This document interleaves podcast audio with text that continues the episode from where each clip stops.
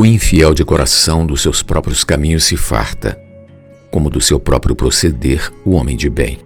Provérbios 14, 14.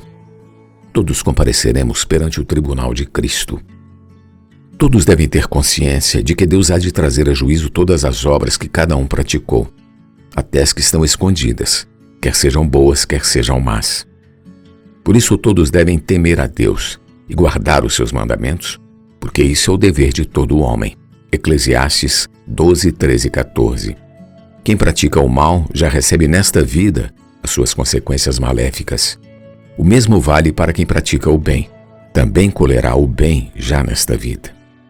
Por isso, Paulo adverte aos Gálatas: Não vos enganeis, de Deus não se zomba, pois aquilo que o homem semear, isso também ceifará. Gálatas 6, 7. Porque o que semeia para a sua própria carne, da carne colherá corrupção, mas o que semeia para o espírito, do espírito colherá a vida eterna. Gálatas 6, 8. Por essa razão, devemos andar no espírito, pois somos guiados pelo espírito para dar fruto do espírito, que é amor, alegria, paz, etc.